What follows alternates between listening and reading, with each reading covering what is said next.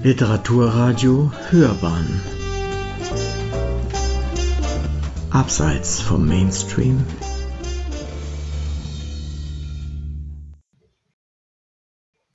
Ich sitze wieder mal im Amerika-Haus hier in München und wir erwarten heute einen wunderschönen Vortrag. Ich bin sicher, er wird wunderschön interessant. Ich treffe mich hier mit dem Professor Martin Puchner und wir wollen über sein Buch sprechen, das er nachher vorstellen wird, Die Sprache der Vagabunden. Ich steige da jetzt mal ganz brutal ein. Schönen guten Tag, dass Sie da sind überhaupt. Ich da freue mich, dass Sie mich äh, auf sich loslassen sozusagen und dass Sie da sind. Dankeschön. Herr Buchner, Soziolekte, gesellschaftliche Randgruppen auf der Basis des Deutschen bei Bettlern, fahrendem Volk, Gaunern und so weiter und so fort, Kriminellen – ist meine erste Frage, die mir so, sofort in den Kopf kam, als ich darauf aufmerksam wurde, ist, warum haben Sie das Ding eigentlich auf Englisch geschrieben? Geht es nicht um urdeutschsprachige Dinge? Ja, ich habe mir das auch überlegt. Sie haben völlig recht. Erstmal vielen Dank für die Einladung und dieses Gespräch zu führen auch. Äh, klar, habe ich mir das überlegt, äh, das auf Deutsch zu schreiben. Wäre in vieler Hinsicht nahegelegen, genau weil eben das Rotwelsch, diese Gaunersprache, natürlich auf dem Deutschen basiert. Äh, obwohl es sich dann in eine ganz andere Richtung auch entwickelt hat. Aber ich habe es dann eigentlich aus zwei Gründen auf Englisch geschrieben. A, A, weil ich eben seit 25 Jahren äh, in Amerika lebe, hauptsächlich auf Englisch schreibe und das doch eben eigentlich mein äh, ein unmittelbares Medium und Schreibumfeld auch ist. Aber B, und das hat sich dann im Lauf des Schreibens, glaube ich, als richtig herausgestellt, ähm, hat mir das Englische so eine gewisse Distanz auch auf dieses Objekt Rotwelsch gegeben und eben schon auch auf meine eigene Geschichte, denn es handelt sich hier schon auch um ein Buch, in dem es um Deutschland geht, die deutsche Geschichte, auch eine sehr dunkle Geschichte, auch eben Teil meiner Familiengeschichte. Das heißt, es war ein relativ intensives Buch für mich auch zu schreiben. Und da hat mir dann das Englische ja doch so ein bisschen eine Distanz, vielleicht kritische Distanz, aber auch ein bisschen emotionale Distanz und Sicherheitsabstand, vielleicht kann man sagen, gegeben. Mhm. Also ich hatte schon fast vermutet, weil Sie so viele Bücher schreiben, war das so also eine, eine leichtere Routine, als wenn Sie jetzt plötzlich in Deutsch schreiben müssten. Aber das verstehe ich natürlich auch, was Sie sagen. Nein, das war so ein bisschen der erste Punkt, genau. Das, das war der, der tatsächlich hat war erstmal leichter, weil ich hauptsächlich auf Englisch schreibe. Ich schreibe manchmal schon auch kürzere Sachen auf Deutsch. Ähm, aber ja, also es war einmal pragmatisch, aber dann hatte es eben diesen anderen Aspekt der Distanz und äh, da war ich dann ganz froh. Aber ich möchte gleich dazu sagen, dann, das wurde ja dann auf Deutsch übersetzt von Matthias Fienborg und der hat es wirklich ganz, ganz toll gemacht. Das ist einer der großen Übersetzer vom Englischen ins Deutsche. Ich habe mir das natürlich auch noch mal durchgelesen, aber hatte da wirklich kaum Veränderungsvorschläge. Und ich würde sagen, dass Herr Fienborg wirklich so eine Art zweites Original da geschrieben hat. Ja, das ist ja oft so, äh, dass äh, gerade wenn man zweisprachig ist, so wie Sie, also ideal zweisprachig ist, äh, da kann man das ja wirklich überprüfen. Da haben Sie ihm die Möglichkeit, das zu machen. Und was so, so wie Umberto Eco das mal gesagt hat, wenn ich mich recht erinnere, schreibt das Gleiche, nur anders. Ähm, das ist hört sich so leicht an, ist es aber nicht. Es wird ganz vieles doch mehr übertragen als über, übersetzt, oder? Natürlich, so eine Übersetzung ist nie eine mechanische 1 zu 1 Übersetzung. Äh, man muss das wirklich auch in, eine, in einen anderen Sprachduktus äh, irgendwie übertragen. Mhm. Ich stelle mir das nicht ganz simpel vor, für Sie, Ihren Part, dieses Rotwelsch und die vor allen Dingen die Vokabeln, die es dort gibt, äh, die haben Sie wahrscheinlich im Original, so wie Sie sie als Deutsch oder in Häkchendeutsch vorliegen haben, hingeschrieben.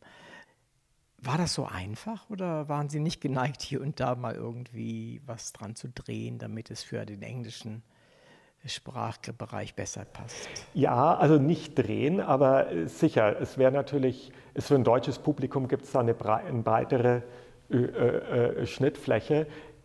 Im Englischen war es aber tatsächlich so, dass ja über das Jiddische, es sind auch jiddische Begriffe und Ausdrücke ins Englische gekommen, besonders ins New Yorker Englisch zum Beispiel.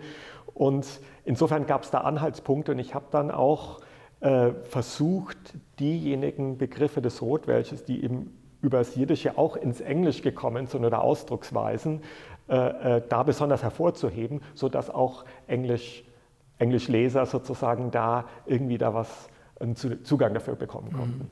Weil bei uns ist es ja so, wenn wir das lesen, auch wenn wir nicht so ganz mit den Vokabeln vertraut sind, wir erkennen ja doch viel wieder, wir können vieles ahnen. Außerdem gibt es enorm viel, wie ich finde, was heute noch in unserem Sprachbereich also ganz normal ist. Ja? Also völlig, es werden sicherlich äh, in Ihrer Lesung und in Diskussionen hinterher darauf eingehen. Das ist erstaunlich, wie viel da noch von übrig geblieben ist. Ich bin deshalb drauf gekommen und deswegen war ich so froh, dass Sie dieses Buch vorstellen. Mein Vater hat da sehr häufig von gesprochen. Ich bin ein später Sohn, das heißt, mein Vater wäre jetzt schon 105. also ist, Sie wissen, aus welcher Zeit er dann auch kommt. Aber er hat mir immer diese Vokabeln genannt und äh, war eigentlich, wie ich hinterher so realisiert habe, meistens der Auffassung, dass das jüdische, jiddische Vokabeln waren. Aber er hatte da so ein Fable für. Die haben ihm gut gefallen und mir natürlich dann als Kind auch, weil die so besonders waren. Ja? Und deswegen habe ich da also eine, eine gewisse Liebe auch dafür tatsächlich. Und wie gesagt, ich hätte nicht gedacht, ich habe nochmal natürlich nachgesehen, welche Vokabeln genannt werden, wenn man sagt, die gibt es heute noch das ist ja doch etwas, was wirklich völlig normal ist zum Großteil. Ja? Und das ist aber, wir wollen nicht zu viel verraten, das, das machen Sie nachher. Ich habe noch eine, eine, ganz praktische Frage. Hab, wann leben Sie eigentlich? Bei den vielen Büchern, die Sie geschrieben haben? Ich, das ist nicht ganz ernst gemeint, die Frage. Ja, nein, das, ich, ich schreibe schon viel und natürlich, das ist eine zeitintensive Beschäftigung, aber ich. Ähm, ich liebe auch das Schreiben als Prozess. Also es ist nicht immer einfach, aber ähm, insofern für mich ist auch gerade äh, nach so einem Uni-Alltag mit Sitzungen und Verwaltung und Vorlesungen und so weiter, für mich ist da, ich will jetzt nicht sagen, dass Schreiben eine Erholung ist, da ist es natürlich zu anstrengend, aber es ist, äh, man, man wird aus dem Alltag rausgenommen. Äh, aus, dem, aus der Maschine des, äh, der, der Arbeit irgendwie. Und das war mir jetzt auch gerade nochmal wegen, wegen Corona. Da hat das, das hat irgendwie, das war mir ganz wichtig, da äh, schreiben zu können, da eben sich durch die Konzentration auf so, ein, auf so eine Welt, die man da erschafft, ja, irgendwie so aus dem eigenen Alltag raus zu können. Mhm. Also ich war sehr beeindruckt über A, die Themenvielfalt schon und das zweite war tatsächlich auch über die Menge der Bücher. So ein Buch schreibt sich ja nicht mal eben hin, das muss dann auch durch, irgendwie, man muss einen Verlag haben, man muss da durch, man muss das Lektorat und dann wieder ein oder zwei Iterationsschritte und, und, und. Das ist ja also wirklich äh, Hut ab, muss ich sagen. Also das ist wirklich ein, ein, ein toller Job, den Sie da gemacht haben. Und ich bin auch... Äh, gespannt. Ich komme gleich noch zu einem ihrer anderen, neueren Bücher, das wahrscheinlich von dem Timing her dann doch ein bisschen der Pandemie zum Opfer gefallen ist. Äh, aber da kommen wir gleich nochmal drauf. Sie sind Literaturwissenschaftler, haben unter anderem an der Universität Bologna, ich mag Bologna sehr, äh, studiert und auch noch an der University of California. Promoviert haben Sie in Harvard. Und Sie lehren Englisch und Komparatistik und Sie haben den Byron und Anita Wien Lehrstuhl. Ich frage mal zum Letzteren, wie kommt man an so einen Lehrstuhl, der so einen tollen Namen hat?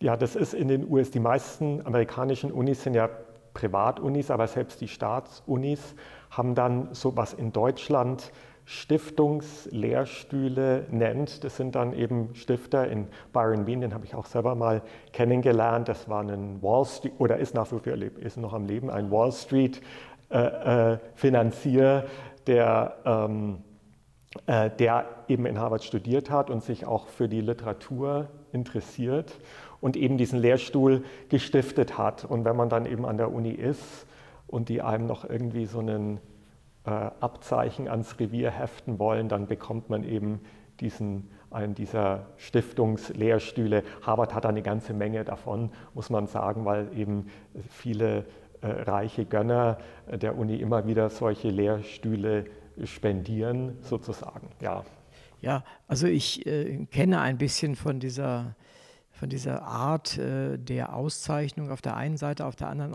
Art einfach, wie man Universitäten ausstattet. Das ist ja völlig anders als hier in, in Deutschland und auch eigentlich in Europa. Aber in Deutschland ist es besonders schwierig. Und wie fühlen Sie sich auf dem Lehrstuhl? Wie läuft das? Ach, das ist, wie gesagt, das hat jetzt eigentlich äh, diesen Lehrstuhl zu bekommen, da bekommt man letztendlich wirklich nur diesen Namen noch angeheftet. Das hat jetzt meinen Uni-Alltag jetzt nicht wirklich verändert. Ähm, das Netteste daran war, äh, Herr Wien kennenzulernen. Ich habe mich seitdem mehrmals mit ihm getroffen, eine ganz interessante und schillernde äh, Figur.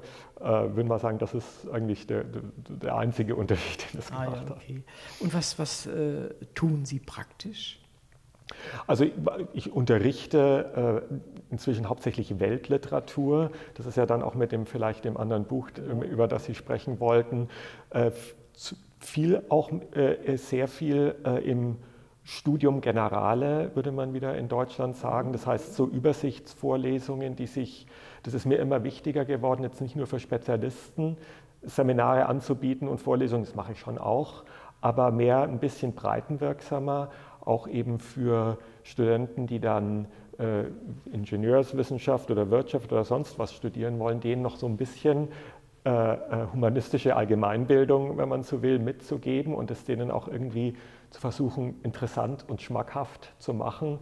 Äh, das ist eigentlich für mich äh, äh, ein immer größeres Anliegen geworden. Habe ich auch zum Beispiel vor einigen Jahren so eine große, also gefilmte Online-Vorlesung, die man sich auch kostenlos anschauen kann und die also viele hunderttausend Studenten weltweit besucht haben. Also solche, das, das würde ich sagen, ähm, mache ich verstärkt in den letzten zehn Jahren. Ich hätte mir vorstellen können, dass gerade in den amerikanischen Studiengängen wenig Gelegenheit und wenig Zeit dazu bleibt. Das ist ja doch ziemlich straight, oder? Ja, also es, ja und nein. Also äh, es, das, äh, die sogenannte Liberal Arts Education äh, die Studenten, die im Grundstudium zu uns kommen, die wissen ja noch nicht genau, was sie studieren. Die haben sich ja noch nicht spezialisiert. Grundstudium, äh, Genau. Insofern, das ist eben so eine Art Studium Generale und müssen auch, das wird oft von der Uni vorgegeben, eben dann mal so ein bisschen quer studieren. Äh, und deshalb gibt es eben dann solche äh, Vorlesungen wie meine, die sich an so ein allgemeineres Studentenpublikum richtet. Insofern ist dieses Unisystem eigentlich, bietet sich dazu an. Also das muss nicht jeder machen, macht auch nicht jeder, aber wenn eines interessiert, gibt es da die Möglichkeit, das zu tun. Das ist interessant, das habe ich tatsächlich gar nicht gewusst. Äh, kommen wir vielleicht nochmal zu dem Buch, was Sie auch eben gerade angesprochen haben. Wenn ich recht informiert bin, heißt es Die Macht der Schrift, wie Literatur die Geschichte der Menschen Menschheit, Menschheit vor allen Dingen, formt. Das ist ja keine kleine Münze, die Sie da angehen. Nein, es ist ein bisschen großspurig vielleicht, äh, das gebe ich zu. Und es ist auch, äh, das kann man vielleicht so erklären, dass ich äh, vor ungefähr 15 Jahren, ich hatte ursprünglich, habe ich auch viel spezialisiertere Themen hauptsächlich 19. bis 20. Jahrhundert in der Literaturwissenschaft, ein bisschen Philosophie abgedeckt. Aber dann vor 15 Jahren ungefähr bin ich Herausgeber einer Weltliteratur-Anthologie, so ein riesiges sechsbändiges Monster. Und im Zuge dessen, mit so einem ganzen Team von natürlich Wissenschaftlern, aber im Zuge dessen musste ich mir da selber mal so Weltliteratur, ein Weltliteraturstudium verpassen. Und das war für mich eine ganz, ganz wichtige Erfahrung, weil ich dort ja, viele Texte der Weltliteratur zum ersten Mal entdeckt habe und mir vor allem auch über diese größeren Zusammenhänge Gedanken machen musste.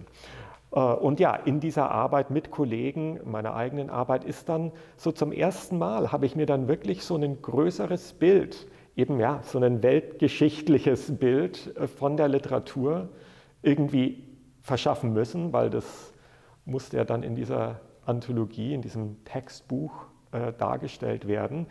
Und ja, dann habe ich eben ja, gemerkt, sowas gibt es kaum in der Literaturwissenschaft, weil halt wie in anderen Forschungsbereichen auch dort viel spezialisierter normalerweise herangegangen wird. Und dann habe ich halt gesagt, okay, dann will ich das mal so auch zu Papier bringen. Und da ist dann die Macht der Schrift draus geworden, also wirklich so ein Rundumschlag von der Erfindung der Schrift vor etwa 5000 Jahren in Mesopotamien und den, dem ersten großen Werk der Weltliteratur, das Gilgamesch-Epos, eben bis in die Gegenwart ähm, als rote Linie. Das ist mir eben auch in, bei dieser ja, Gesamtschau dann klar geworden, dass ein ganz wichtiger Faktor eben die Schreibtechnologien natürlich sind bei der Geschichte der Literatur, die ich da habe versucht zu erzählen.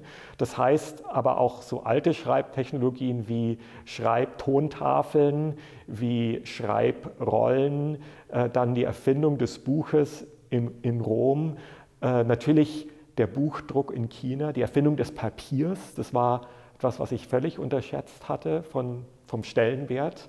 Äh, in China erfunden, dann in, in äh, arabischen Raum und dann über das arabisch besetzte Spanien nach Europa erst gekommen. Und dann natürlich wieder äh, Gutenberg die Neuerfindung oder Wiedererfindung äh, des Buchdrucks. Ähm, ja, und dann natürlich bis in die Gegenwart diese Geschichte der Literatur äh, ist natürlich auch ganz stark aus der Gegenwart, wie alle Geschichten erzählt. Das heißt, in, aus der Erfahrung der neuen elektronischen Medien, des Internets und so weiter, dass ja wiederum jetzt die Art und Weise, wie Literatur produziert und gelesen und vertrieben wird, revolutioniert. Und dann war im Grunde der Versuch zu gucken, wann, wann gab es schon frühere so Umschlagspunkte, eben wie Erfindung des Papiers oder des Alphabets oder dem Buchdruck, sodass man da ein bisschen auch so eine historische Perspektive auf unsere Zeit, äh, die ja also das ist ein, ein, dickes Brett, was Sie da bohren, also muss, muss man sagen. Und äh, ich, bevor ich nochmal auf China zurückkomme, ähm, eine Frage ist, ich meine, wenn man so etwas verlegen lassen möchte, da liegen die Leute ja auch nicht auf der Lauer und warten darauf, dass man mit so einem, in Deutschland und Europa zumindest nicht, dass man mit so einem Projekt kommt, was ja über lange, lange Zeit gemacht wird, in, dann noch in Papier im Wesentlichen und dann auch noch äh, mehrere Bände und über womöglich 10, 15 Jahre oder irgend sowas. Ähm, ist das in Amerika anders? Also die Anthologie, die, ja, da gibt es eben genau diesen, da gibt es einen Markt und zwar eben genau diese Überblicksvorlesungen im Studium Generale, wie ich sie auch selber unterrichtet habe dann. Also das ist, äh, äh, da gibt es, da, und da gibt es sehr, sehr viele. Also diese Anthologie wird über 1000 äh, äh, Colleges und Schulen und, äh, und Unis äh, benutzt. Dann mein eigenes Buch darüber ist, ist zwar auch nicht dünn, aber das ist ein einbändiges Buch. Und das kam dann bei einem, New Yorker Verlag raus. Äh. Mhm. Also gibt es doch gewisse Unterschiede, was diese, also A, den, die Marktgröße angeht und B, auch die, ja, äh, den Mut der, der Unternehmer dort äh, so etwas anzugehen? Ja, also dann äh, mein Buch, Die Macht der Schritt, der, der Schrift, da hatte ich dann Glück, das wurde auch in viele Sprachen übersetzt. Vielleicht auch, weil es so ein großes Thema war. Ähm, ähm, da, ja, aber ne, wir, wir haben uns vorhin kurz darüber unterhalten, man muss auch so ein bisschen Glück dabei haben. Ja, ne? und, so, und rührig sein, denke ich mal. Und, äh, sonst läuft das gar nicht. Aber ich möchte mal auf, auf China zurückkommen. Ich bin dankbar, dass Sie China erwähnt haben in Ihrer Aufzählung. Nein, also tatsächlich, das, äh, die chinesische Tradition ist eine der wichtigsten, die Kontinuität, aber eben auch äh, von in, jetzt äh, in meinem Fall der Schrifttechnologien, also die beiden, die zwei absolut wichtigsten Erfindungen des Papiers und der Buchdruck sind beides chinesische Erfindungen. Ich habe an einer Stelle vorhin noch etwas weggelassen, was Sie auch noch tun. Leitet dort außerdem die Theaterausbildung. Also Sie sind schon der Dritte innerhalb von drei Interviews, der mit Theater zu tun hat, der eigentlich gar nichts mit Theater zu tun hat. Äh, ich finde das faszinierend. Ja, das haben Sie schön formuliert, das, das stimmt genau. Also ich habe zwar der Schule und dann auch äh, im Studium, also Studententheater gemacht äh, und auch dann über Drama zum Teil geschrieben, ähm, aber ich bin jetzt, würde mich nicht als Theatermensch oder Theatermacher äh, äh bezeichnen. Ähm, hab aber, hatte aber an der Columbia University, wo ich eben vorher war, einen offiziell einen Drama-Lehrstuhl, habe da sehr viel Drama unterrichtet und kam dann eben nach Harvard zurück, wo ich studiert hatte, äh, vor etwa zwölf Jahren. Und, äh, und wurde mir dann klar, dass es in Harvard keine Theaterabteilung gibt. Und dann habe ich mich darüber beklagt und irgendwie äh, gesagt, jetzt müssen, müsste das es doch eigentlich geben und hab da, bin da irgendwie vielleicht auch etwas vorlaut gewesen. Und dann plötzlich haben die halt gesagt, na dann machen sie es halt. Äh, und dann plötzlich äh, musste ich da einen, einen Theaterstudiengang aus dem Boden stampfen, was ich dann auch gemacht habe. Habe mich aber jetzt letztes Jahr da, also bin ich zurückgetreten und habe das jemand anderem über, über, übergeben. Also das war ja war eine Erfahrung, mit, damit hatte ich nicht gerechnet. Ähm, ich hätte eben meinen Mund halten müssen. Sie sagten vorhin kurzen, kurzen Ausflug äh, in die Philosophie. Nun weiß ich, ich kann das jetzt ein bisschen besser einordnen über in Häkchen Studium Generale. Ähm, ich kann mir überhaupt nicht vorstellen, wo man bei einem nicht so spezifischen Studium mit der Philosophie anfängt und wo aufhört. Wie haben Sie, wie haben Sie das gemacht? Also ich habe ursprünglich, also als ich in, Deut in Konstanz anfing zu, Studenten, zu studieren, habe hauptsächlich Philosophie studiert, also im Hauptfach selber. Das war also mein erste, meine erste große Liebe in gewisser Weise. Bin dann äh, in die Literaturwissenschaft während der Promotion so ein äh, bisschen abgetrieben, aber dieses Philosophiestudium, äh, von dem zehre ich auch nach wie vor. Und es hat sich dann auch besonders wieder eben interessanterweise in diesem Rothwelsch-Buch gezeigt, weil ich in, damals in Konstanz verstärkt äh, Sprachphilosophie studiert habe, Wittgenstein und so weiter. Und ja, als ich dann anfing, das Brotwelsch-Buch zu schreiben, dann ist mir das alles wiedergekommen. Äh, diese Sprachphilosophie, eben besonders des späten Wittgensteins, wo ja ganz stark die Verbindung von einer bestimmten Sprache und einer bestimmten Lebensart, Lebensform, wie er es nennt, äh, äh im Vordergrund steht. Und das äh, habe ich ständig dran gedacht beim Rotwelsch, weil er diese ganz bestimmte Lebensform dieser Vagabunden ähm, sich ganz stark in der Sprache niedergeschlagen hat. Und ich ja im Grunde die, diese, dieses Archiv dieser Sprache auch benutzt habe, ja, irgendwie dieser verschwundenen Lebensform näher zu kommen. Und ja, als, äh, und da habe ich mich eben dabei äh, äh ertappt. Und dann ist, wurde mir klar, ja, das ist im Grunde angewandter Wittgenstein, was ich da gemacht habe. Ich weiß nicht, ob nachher Gelegenheit sein wird, äh, darüber zu sprechen. Vielleicht ist auch die Frage schon völlig abstrus. Und zwar habe ich mir überlegt, ähm, wenn, ich weiß gar nicht, ob ich es bei Ihnen gelesen habe oder woanders, äh, dass letztendlich die Sprache, die, das Rotwelsch äh, dazu da war, sich abzugrenzen, auf der einen Seite, aber auf der anderen Seite aber auch eine Kommunikation aufzubauen innerhalb einer Gesellschaft, die einen A nicht mochte und B auch nicht alles wissen sollte, was man so tat und, und sagte. Ähm, jetzt ohne das wirklich gleichzusetzen, vor allen Dingen diesen negativen Teil daran, kann ich mir vorstellen, dass sich so etwas, was sich da entwickelt hat, heutzutage auch entwickelt, über USA kann ich gar nichts sagen, aber hier in Deutschland haben wir ja nicht die wenigsten Migranten mit ihrem speziellen Sprachhintergrund. Und natürlich kennt jeder dieses äh, das Nachgemachte in Häkchen Türkisch, was so gibt und was auch dann die, die, die Deutschen nachmachen. Entwickelt sich da so etwas Ähnliches? Auf jeden Fall.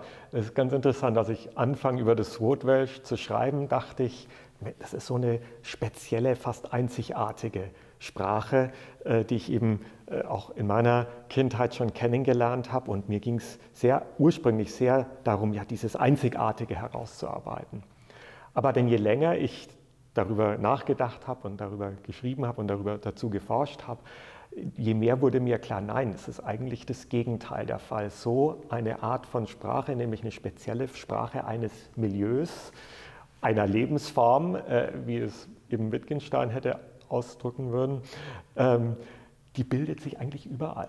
Äh, und man muss gar nicht bis zu den heutigen Migranten, aber dann natürlich auch, auch die Jugendlichen, die, die Skateboarder, die also überall eigentlich, wo sich eine spezielle Gruppe bildet, bildet sich eine Gruppensprache. Und das ist das Rotwelsch, eine extreme Form dessen, extrem, weil es eben so über so viele Jahrhunderte hinweg gab und eben auch in so einem großen äh, geografischen Raum, vom Rhein bis Prag, sagen wir mal, äh, sogar noch darüber hinaus. Aber letztendlich ähm, ja, ist es gar nicht so eine Ausnahme, es ist vielmehr eine Regel. Genau, einerseits eben, dass eine Gruppe miteinander kommuniziert und so eine Art Solidarität auch schafft mit so einer speziellen Sprache und sich natürlich ein Stück weit, äh, genau wie Sie es gesagt haben, auch dann absondert von der oft feindlichen Umwelt. Also mir sind zwei Dinge dabei in, in, ins Gehirn geschossen nahezu. Nämlich einmal äh, konnten wir von unserer Terrasse aus äh, sehr häufig junge Menschen hören, die einer den anderen unterbrochen mit Digger bezeichnet haben. Also Digger von, von to dig, begrabene Digger. Das haben wir überhaupt nicht verstanden, was sie sagen. Und, so. und dann wurde es aber ununterbrochen benutzt. Ja? Und das war, ja, ich weiß gar nicht, ist das normal, dass anderen Menschen solche Ausdrücke auf, den, auf die Nerven gehen? War das damals vielleicht auch schon so? Naja, es ist klar, wenn man als, aber das ist ja nicht nur der Fall mit diesen Jargons und Rotwelsch-Sprachen, sondern eigentlich mit allen Sprachen. Wenn man eine Sprache nicht kennt, Ausdrücke nicht versteht, dann ist man erstmal, fühlt man sich natürlich ausgegrenzt. Man wird vielleicht misstrauisch, reden die da über einen? Äh, was ist da eigentlich los? Und dieses Misstrauen, das ist auch ganz stark in die Geschichte des Rotwelsch eingeschrieben, also in die Berichte über das Rotwelsch. Ähm, die, dieser Sprache und den Sprechern wurde immer Misstrauen entgegengebracht. Ähm, aber zumeist äh, eben auch, ja, würde ich fast sagen, zu Unrecht. Das heißt, man muss, glaube ich, diesem Misstrauen auch misstrauen. Also das ist für mich dann auch in gewisser Weise der politische Kern dieses Buchs, dass man äh, ja da Toleranz äh, lernen muss, auch lernen muss, damit umzugehen, dass man eben nicht alles versteht, dass, dass es eben Gruppen gibt, die sich auch von einem vielleicht abschotten wollen, die das auch brauchen zu, zum Überleben. Ähm, und dass bloß, weil man eine Sprache nicht versteht, noch lang nicht, da noch lange nicht eine feindselige Haltung herauszulesen ist. Wie kommt es denn aber tatsächlich, dass so viele jiddische äh, und hebräische offensichtlich auch Vokabeln darunter sind. Wie kommt das? Ja, das haben sich immer wieder äh, Leute gefragt. Äh, zum Teil wurde das dann sehr schnell negativ, auch antisemitisch erklärt, auch schon bei Luther. Ja, das ist eine jüdische Sprache äh, und da sieht man mal wieder, die Juden sind mit einem kriminellen Milieu und haben da so ihre Geheimsprachen und verdrehen Worte und so weiter. Das ist sozusagen die negative Herleitung. Äh, dieser Tatsache, dass eben tatsächlich jiddische und äh, äh, hebräische Wort, Wörter im Rotwelschen sind und ganz schön viele. Die tatsächliche Erklärung ist, dass die, die meisten Sprecher dieser Sprache jetzt nicht unbedingt jüdischer Abstammung waren. Ich würde sagen, die Sprache ist nicht ethnisch definiert, äh, sondern eben vom Milieu, von der Lebensform her. Wenn man eben in dieses fahrende Volk gelangte, dann fing man eben an, diese Sprache zu sprechen. Aber es war, ist natürlich so, dass es auch viele jiddisch äh, sprechende äh, Reisende äh, gab, äh, äh, Händler, kleine Händler, auch Bettler, äh, Betteljude, den, den Begriff kennt man ja auch. Ähm, natürlich war das Jiddische auch eine Sprache von Verfolgten. Ähm, Insofern gab es da verschiedene Überschneidungs- und Berührungspunkte und so ist eben äh, einiges vom Jiddischen äh, ins Rotwelsch gekommen, aber auch nicht nur vom Jiddischen, auch vom Romani, der Sprache der Sinti in Roma, äh, sogar aus dem Lateinischen von fahrenden Studenten und vielen anderen Sprachen. Ich bedanke mich recht herzlich. Es war ein tolles Gespräch für mich. Ich habe viel, viel gelernt. Für die Zuhörer wiederhole ich es nochmal. Ich habe gesprochen mit Professor Martin Puchner.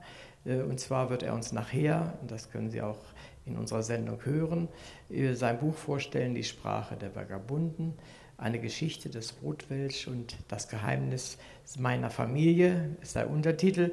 Ich habe extra auf Ihre Familie und das Geheimnis nicht abgehoben, weil ich denke mal, das kommt entweder im Buch beziehungsweise angedeutet nachher. Da wollte ich Sie jetzt nicht zu ausquetschen. Vielen, vielen herzlichen Dank, Herr Buchner, und es hat mir viel Freude gemacht. Vielen Dank für dieses Gespräch.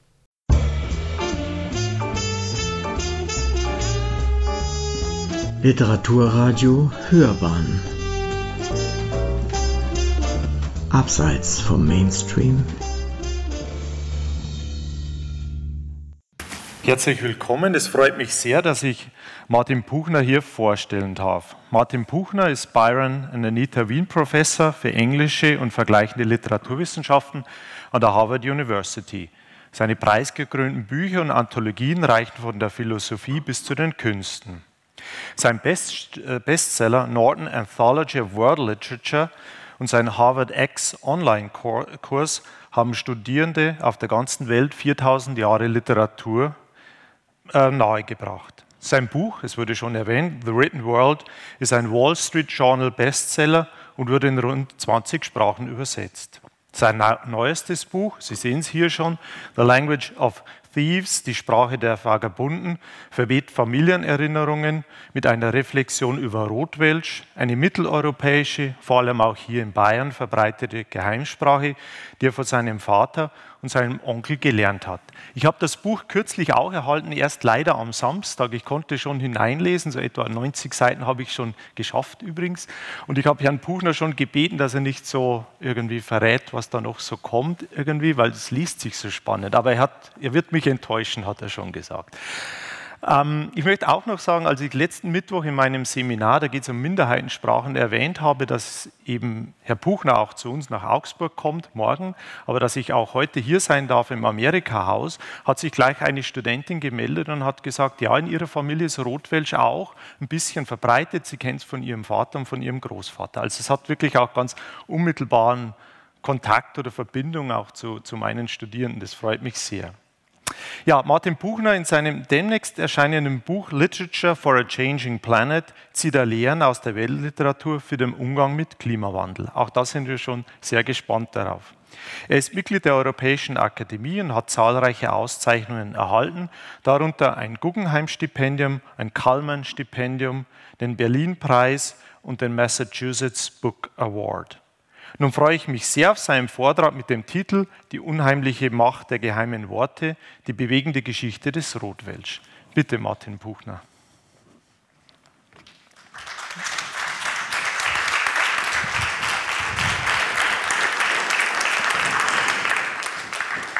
Vielen Dank für diese sehr nette Einführung und überhaupt für die Veranstaltung. Ich müsste eigentlich jetzt relativ viel Zeit damit verbringen, mich bei verschiedenen Leuten zu bedanken, bei der, äh, beim Amerika-Haus der Bayerischen Amerika-Akademie, bei meinem Verlag, äh, äh, bei meinen Freunden und Familienmitgliedern, die hier alle versammelt sind. Deshalb will ich das jetzt mal einmal in diesem äh, einen Satz machen. Vielen Dank. Es freut mich sehr, hier zu sein und natürlich auch äh, äh, willkommen für die ganzen im Internet sich befindlichen äh, Zuschauer und Zuhörer.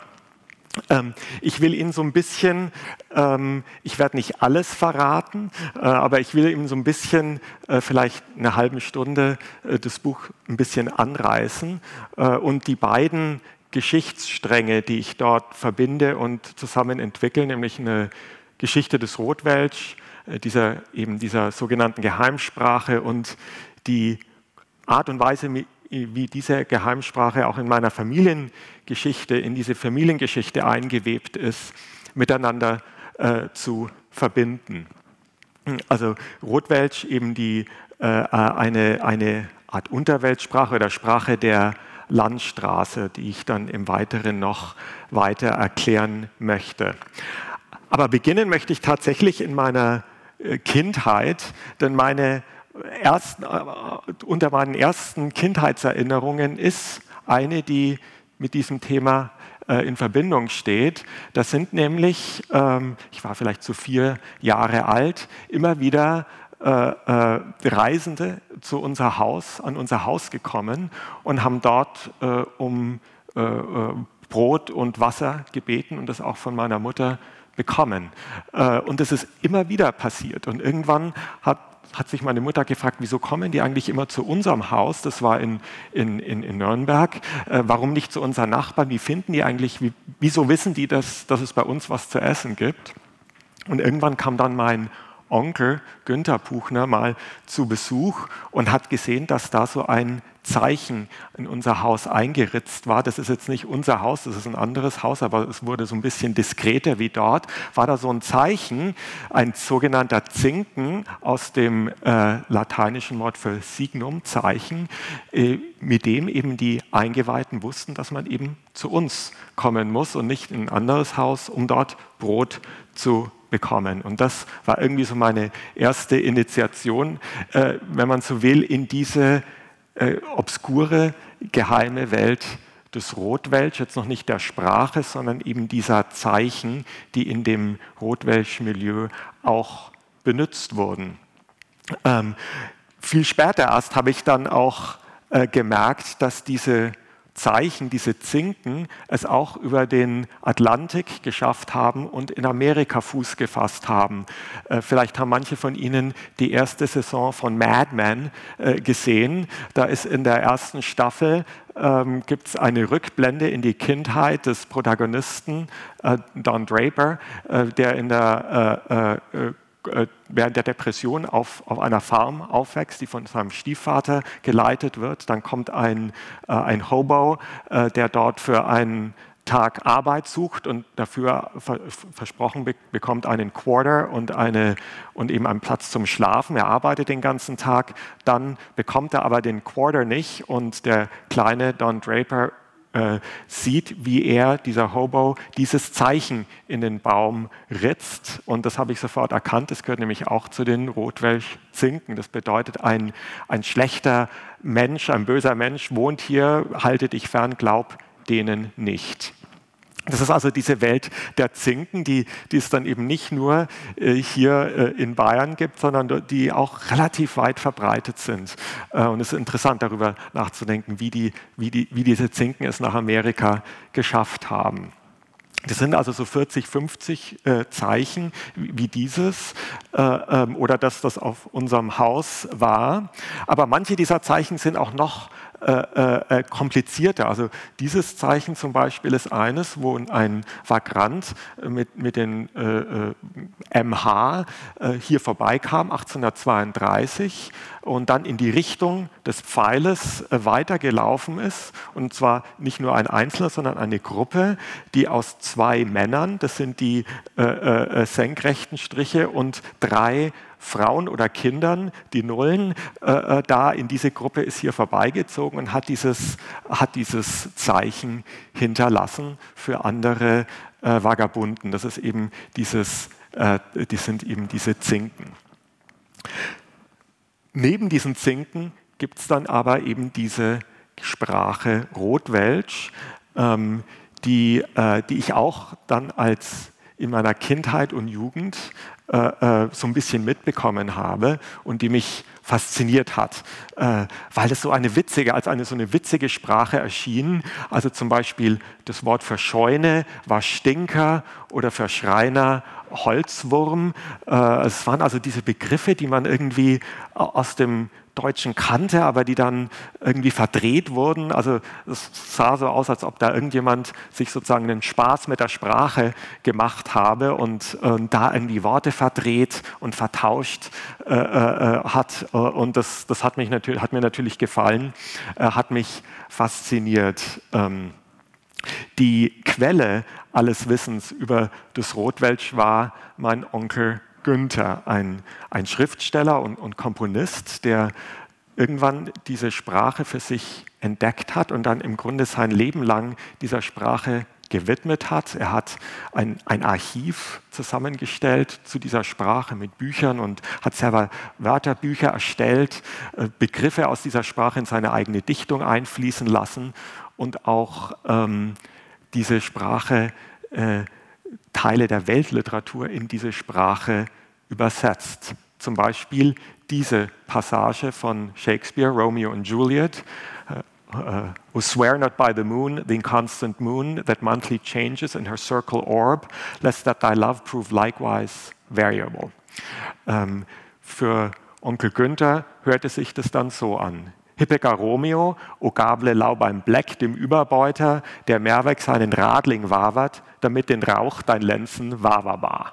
Ja, das versteht man jetzt erstmal so nicht, äh, aber man kann an dieser Passage ganz gut illustrieren, so ein bisschen, wie dieses Rotwelsch funktioniert.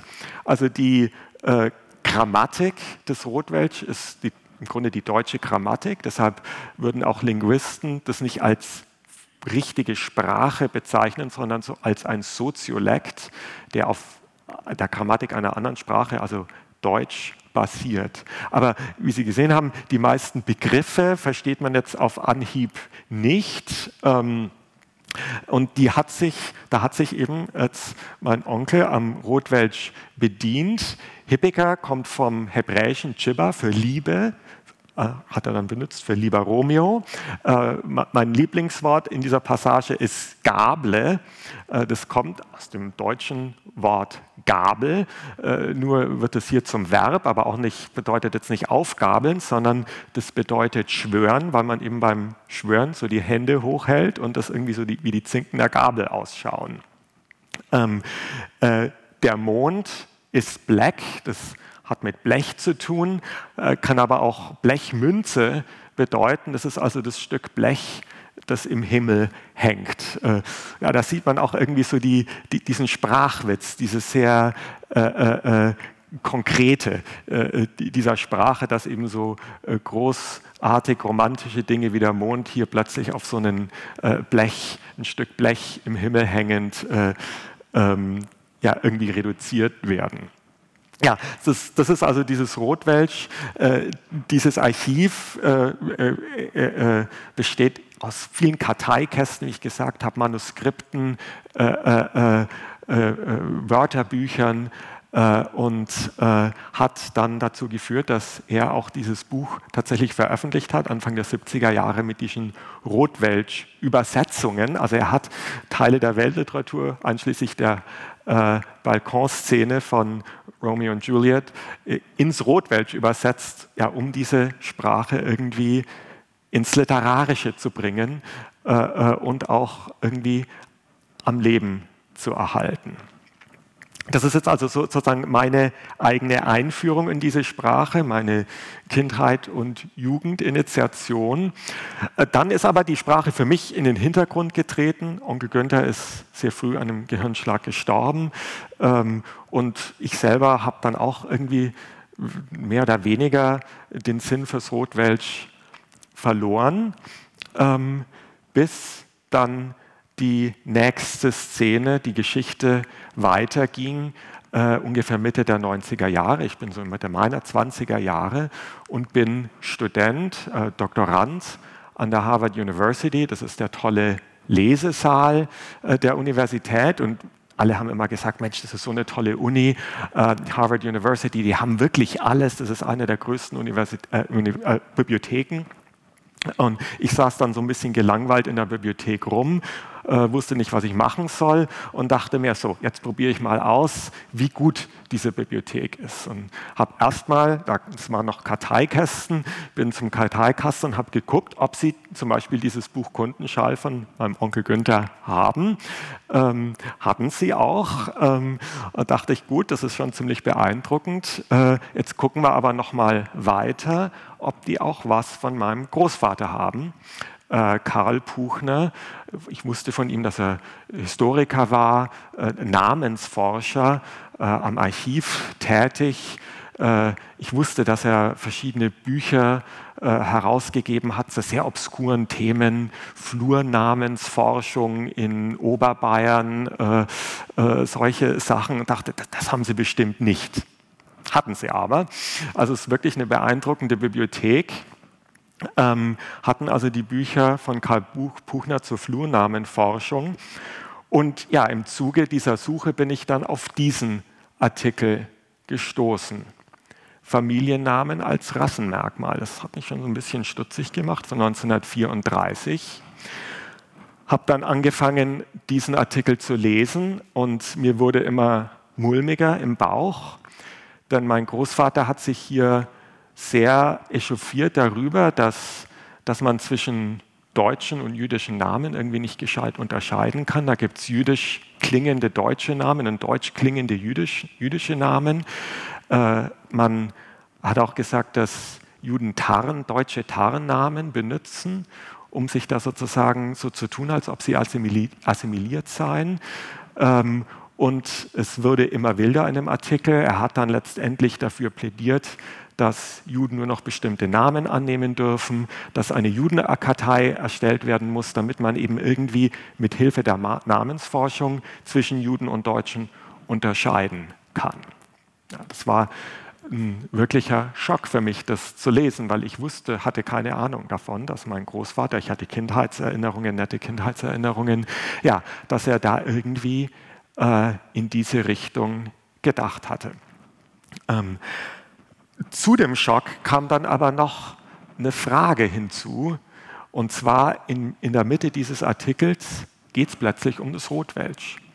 Und zwar äh, schießt er sich besonders auf das Rotwelsch ein, weil das ja auch äh, Tarn, eine Tarnsprache ist.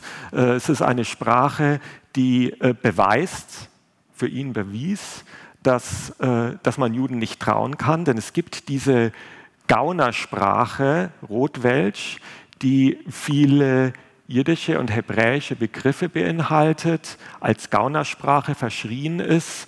Und es ist so eine ganz wirre Passage, die macht eigentlich überhaupt keinen Sinn, aber da ging es dann eben darum, dass das Gaunerbanden Tarnnamen benutzen und dieses Rotwelsch äh, äh, so eine Tarnsprache ist und dass vor allem das auch noch als so Mischsprache das Deutsche äh, verunreinigt. Also das Rotwelsch war im Grunde das Allerschlimmste. Und für mich äh, äh, entstanden dann im Grunde zwei Fragen. Also wie kann es sein, dass mein Großvater solche Sachen geschrieben hat? Auch warum hatte mir niemals was jemand von dieser Geschichte meines Großvaters erzählt? Also warum dieses Schweigen über diese Vergangenheit? Und gleichzeitig eben wie, wie kann es eigentlich sein, dass er klar dieses Rotwelsch so gehasst hat, das wusste, sich damit äh, auseinandergesetzt hat, es aber hasste und dann sein Sohn, mein Onkel, sich irgendwie zur Lebensaufgabe gemacht hat, diese obskure Sprache zu retten, äh, ähm, ja, war das eine Art Wiedergutmachung? Was wusste er von dieser Vergangenheit? Das waren dann im Grunde so diese beiden Fragen, die, die, die sich für mich da aufgetan haben. Und ja, in gewisser Weise seit dieser Erfahrung, seit dieser Lektüre, seit diesem Moment mit Mitte der 90er Jahre geht mir das im Kopf um und hat mich im Grunde auf, dieses, ja, auf diese Bahn gelenkt, die dann eben mit diesem Buch geendet hat. Und er versucht, diese beiden Fragen, also die Familiengeschichte äh, und wie da Rotwelsch damit äh, äh, verbunden ist, äh, zu erklären.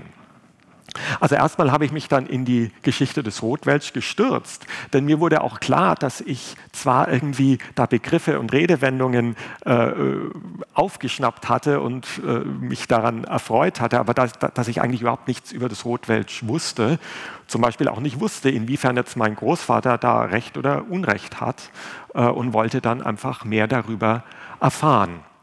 Und da gab es doch einige Überraschungen. Erstmal, wie alt diese Sprache ist. Schon im Mittelalter gibt es Quellen, äh, aber die erste große, lange Quelle war tatsächlich Martin Luther, äh, und zwar über ein Buch, das Buch der Bettler, Liber Vagatorum.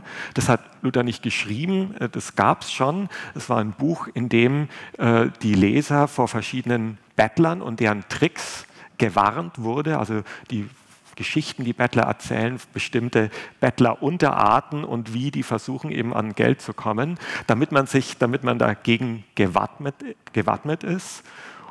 Und dann hat er eben hinten angehängt äh, ein äh, Rotwelsch-Vokabularium, wie es ja auch auf der Titelseite heißt, ungefähr 200 Worte, sodass man eben auch die Sprache der Bettler verstehen kann und auch auf diese Art und Weise gegen die Sprache und die Ränke, die da vielleicht geschmiedet werden, äh, geschützt ist.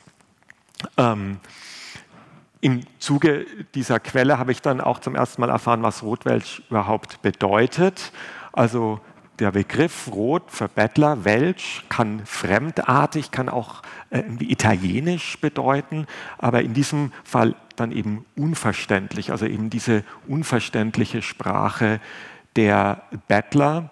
Äh, es gibt dann noch einen zweiten Begriff, der ganz seltener gebraucht wird, der mir aber besser gefällt als diese, dieser Begriff, eben die unverständliche Sprache der Bettler. Das ist ja auch wieder so eine Außensicht auf diese Sprache, eben von der Sicht derjenigen, die, die sie eben nicht beherrschen.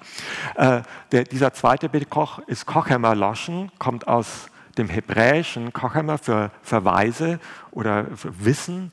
Äh, äh, Loschen ist das hebräische Wort für Zunge oder auch Sprache. Also ich würde es so übersetzen, die Sprache der Weisen, die Sprache der Eingeweihten, eben die Sprache, die diese, die, die Sprache derjenigen, die, die diese Sprache kennen und für die sie eben nicht unverständlich ist. Also das ist sozusagen so ein bisschen eher die Innensicht derjenigen, die die sprechen. Ja, ich habe hab mich dann natürlich gefragt, wer hat eigentlich jetzt diese Sprache gesprochen? Waren das jetzt hauptsächlich Diebe, äh, wie mein Großvater gesagt hat? Wer waren diese Sprecher? Und bin da auf ein paar sehr äh, interessante und auch witzige Biografien äh, gestoßen. Ich will nur kurz drei erwähnen. Das eine ist der Konstanzer Hans. Äh, das war fast so eine Art Robin Hood-Figur, da er besonders von den Bürgern äh, gestohlen hat und nicht von den Armen und der so eine Art äh, lokale, lokaler Robin Hood wurde. Früher oder später wurde er verhaftet und dann ist passiert, was ganz typisch für die Geschichte des Rotwells ist. Äh, nämlich die Polizei hat gemerkt, aha, wir haben hier einen Rotweltsprecher verhaftet, prima, den zwingen wir jetzt, Worte aus dem Rotwelsch äh, uns zu verraten. Und da, damit kommen wir zu einem ganz wichtigen Aspekt des Rotwelts. Es war eine rein gesprochene Sprache, außer diesen Zinken, die natürlich in Bäume geritzt oder mit Kreide äh, irgendwo hingezeichnet wurden. Aber die Sprache selber des Rotwelts war eine rein gesprochene Sprache. Es gibt aber ein schriftliches Archiv davon, aber das war eigentlich samt und sonders wurde das von den Feinden der Sprache erstellt. Feinde wie Martin Luther zum Beispiel, aber eben auch jetzt die Polizisten, die den Konstanzer Hans verhaftet und verhört haben und damit sozusagen äh, ihr Polizeiarchiv, äh, was die Rotweltsprache betrifft, voll vervollständigen wurden. Und die, tatsächlich sind die meisten Quellen, die meisten Wortlisten kommen aus, dem, äh, aus Polizeiarchiven. Ähm, eine ähnliche Biografie hat in vieler Hinsicht Ferdinand Baumhauer. Wir sind jetzt im 19. Äh, Jahrhundert. Ein, ein Schustergeselle, der sich irgendwie anfängt, äh, äh mit seinen äh, äh, Meistern zu streiten und dann auch irgendwie ins Rotwelsch-Milieu abdriftet, ein Rotwelschsprecher wird auch irgendwann aufgegriffen wird äh, von der Polizei, weil er eben ohne Pass ohne Papiere unterwegs ist von Böhmen in Jena. In Jena wird er gefasst.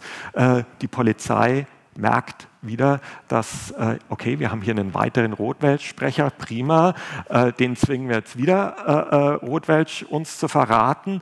Und dann hatten sie besonders Glück, weil der Ferdinand Baumhauer konnte schreiben, was auch nicht selbstverständlich war. Und ähm, dann hat die Polizei in Jena gesagt, okay, Ferdinand Baumhauer, du schreibst uns jetzt was auf Rotwelsch. Und das hat der Ferdinand Baumhauer dann auch gemacht. Und zwar hat er ganze Szenen aus der Unterwelt beschrieben. Äh, das wurden sogar so eine Art Theaterstücke, zum Teil sogar mit Regieanweisungen und dann Übersetzungen und zum Teil auch noch Fußnoten, weil Ferdinand Baumhauer weiß, dass er dieses Milieu den Polizisten schildert in Jena, die da irgendwie sich nicht äh, äh, gut auskennen. Und damit hat er ein, ein richtiges Unikat Unikat produziert, nämlich eine der wenigen äh, äh, Momente, wo ein Rotwelsch-Sprecher selber was auf Rotwelsch geschrieben hat. Trotzdem ist es natürlich eine sehr komplizierte Quelle, weil sie eben auch wieder auf der Polizeistation für die Polizei sozusagen geschrieben wurde. Ähm, unter Zwang äh, und vielleicht auch um die Polizei da so ein bisschen gutmütig zu stimmen, was Ferdinand Baumhauer dann auch gelungen ist, denn ein paar Wochen nachdem er das, diese zwei äh, äh Konvolute da fertig geschrieben hat, konnte er entkommen und ist dann wieder verschwunden, äh, allerdings dann auch wieder äh, später wieder aufgegriffen worden. Also das ist so die zweite Figur hier. Und dann die dritte, in, in vieler Hinsicht vielleicht sogar interessanteste, Gregor Gork, der äh, auch unter dem Namen König der Vagabunden äh, firmierte. Äh, Gregor Gork äh, ging es darum, wir sehen, wie Sie sehen, wir sind jetzt im 20. Jahrhundert, die Vagabunden zu organisieren, äh, ähm, irgendwie auch als Interessenverbund war natürlich auch äh, sozialistisch angehaucht. Äh, Marx und Engels hatten Vagabunden als Lumpenproletariat äh, äh, im Grunde vom Sozialismus mehr oder weniger ausgeschlossen. Gregor Gork fand aber dieses Lumpenproletariat, das muss organisiert werden. Er hat dann auch eine Zeitschrift, der Kunde, gegründet. Und äh, in dieser Zeitschrift, die wurde eben von Vagabunden und für Vagabunden geschrieben, auf Deutsch zwar, aber zum Teil sind da auch einige Rotwelsch-Begriffe eingeflossen und es gab auch so ein paar Beiträge über das Rotwelsch. Ja, und dann ähm, wurde Gregor Gork, dann kamen die Nazis und da wurden dann die äh, Rotweltsprecher waren eine der ersten Gruppen, die verhaftet wurden und ins Konzentrationslager gesteckt wurden, unter anderem auch Gregor Gork. Das waren noch die ersten, nicht besonders äh, gut gesicherten Konzentrationslager. Gregor Gork konnte entkommen, ist dann in die Sowjetunion Union geflohen. Aber da beginnt dann eben auch oder intensiviert sich die Geschichte der Verfolgung der Rotweltsprecher und äh, des Rotwelsch. Die Geschichte der Verfolgung ist von Anfang an dabei, von bereits bei Martin Luther, aber intensiviert sich dann natürlich unter den Nazis und das war auch dann Teil des Schicksals von Gregor Gork. Also das war, ist also ganz kurz angerissen, sozusagen diese Geschichte des Rotwelsch, einer gesprochenen Sprache, die aber aus Polizeiarchiven und dieser ganz komischen Quelle, auch ein auf dem Polizeiarchiv erstellten Quelle, irgendwie sich rekonstruieren lässt. Was mich gleichzeitig auch fasziniert hat, äh, unter anderem eben unter dem Einfluss auch von Günther Puchner und seinen literarischen Experimenten ist, dass mein Onkel eben nicht der Einzige war, der unter den Literaten, die sich für diese Sprache fasziniert haben, äh, Franz Kafka, der zwar auf Deutsch schrieb, sich aber äh, für das Jiddische interessierte, ist irgendwie darauf gestoßen und fand es interessant, weil, er, weil das irgendwie, wie er auch einmal schreibt, irgendwie das Deutsch aufwühlt. Also da äh, wird das Rotwelsch irgendwie so als Quelle, ja, als literarische Quelle, äh, als literarische Ressource irgendwie äh, fungiert da und weil, weil, weil es lebendig die Sprache aufmischt. So sieht auch Kafka das Jiddische äh, und äh, das ist sogar dann noch stärker bei, äh, beim Rotwelsch dabei, weil, weil er sagt, für Deutschsprecher äh, hört man da ständig bekannte Begriffe bekannte Ausdrücke mit, versteht sie aber doch nicht. Das ist irgendwie auch so eine Verfremdung, die ja für die modernistischen Schriftsteller wichtig war, so eine Verfremdungseffekt irgendwie, äh, ähm, äh, stellt er sich da, glaube ich, vor. Und das ist auch das, was dann mein Onkel in den, in den späten 60er und 70er Jahren daran fasziniert war, so, einen, so eine Art Entfremdungseffekt, so eine, ja, eine Aufverlebendigung irgendwie der Sprache. Rotwelsch taucht auch manchmal in Geschichten zur, zur, zu Geheimsprachen auf, zu Geheimcodes, Codierungen äh, und auch manchmal äh, in der Geschichte von sogenannten künstlichen Sprachen, auch bei Leibniz kurz, der so eine Art Vorreiter der Computersprachen war. Und zwar, weil fast so ein bisschen fälschlicherweise sich immer vorgestellt wurde, dass das Rotwelsch eine künstliche Sprache sei, dass da die, sozusagen die Diebe sich zusammentun, um da so eine Geheimsprache äh, äh, zu konstruieren. Das wurde mir dann auch relativ schnell klar, das stimmt so nicht. Das ist auch wieder so ein bisschen so eine paranoide Fantasie. Aber immer wieder taucht es in diesem Zusammenhang auf und damit auch, manchmal im Zusammenhang von Esperanto, dieser tatsächlichen konstruierten Sprache, die sich auch eben aus so einem Sprachgemisch zusammensetzt äh, ähm, und ähm, ähm, manchmal ähm, ja dann mit dem Esperanto in Verbindung gebracht wird. Äh, das ist zum Teil auch ein bisschen weit hergeholt, aber trotzdem hat mich das auch so ein bisschen dazu gebracht, das Rotwelsch fast als so einen Esperanto der Straße oder der Unterwelt zu sehen, weil es eben auch irgendwie sich aus so einer Sprachmischung ähm, ergibt. Das ist jetzt sozusagen die, der eine Handlungsstrang, der eine Forschungsstrang. Was hat es jetzt eigentlich mit dem Rotwelsch auf sich? Was ist das für eine Sprache, mit der ich da in Berührung kam und mit der eben, wie ich dann erfahren habe, bereits jetzt sozusagen mit mir drei Generationen meiner Familie auf diese äh, äh, unterschiedliche Weise in Berührung kamen. Gleichzeitig, parallel dazu, ähm, bin ich aber auch eben der Familiengeschichte nachgegangen. Äh, nach dieser Szene in der Widener Library habe ich, äh, kam nicht kurze Zeit danach, kam ich meinen Vater besuchen und dem habe ich das natürlich brühwarm erzählt, war auch wütend, nach wie vor geschockt über diese äh, Entdeckung.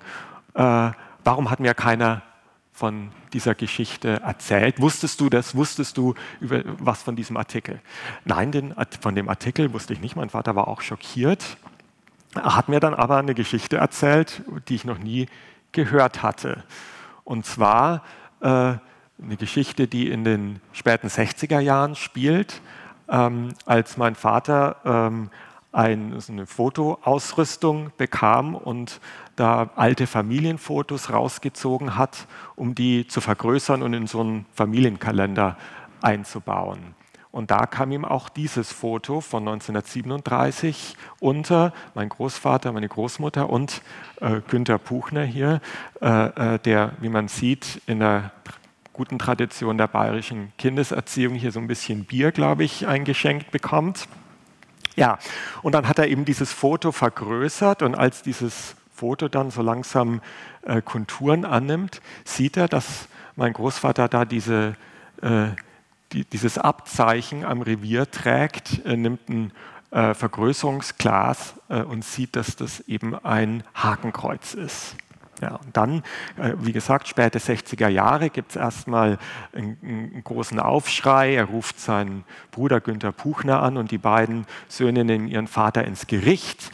Der sagt irgendwie, ja, ihr versteht es nicht, das waren andere Zeiten. Irgendwie gibt es dann äh, großen Knarz und das war ja auch irgendwie so typisch in den späten 60er Jahren. Diese, diese, dieses Nachkriegsschweigen wurde irgendwie gebrochen.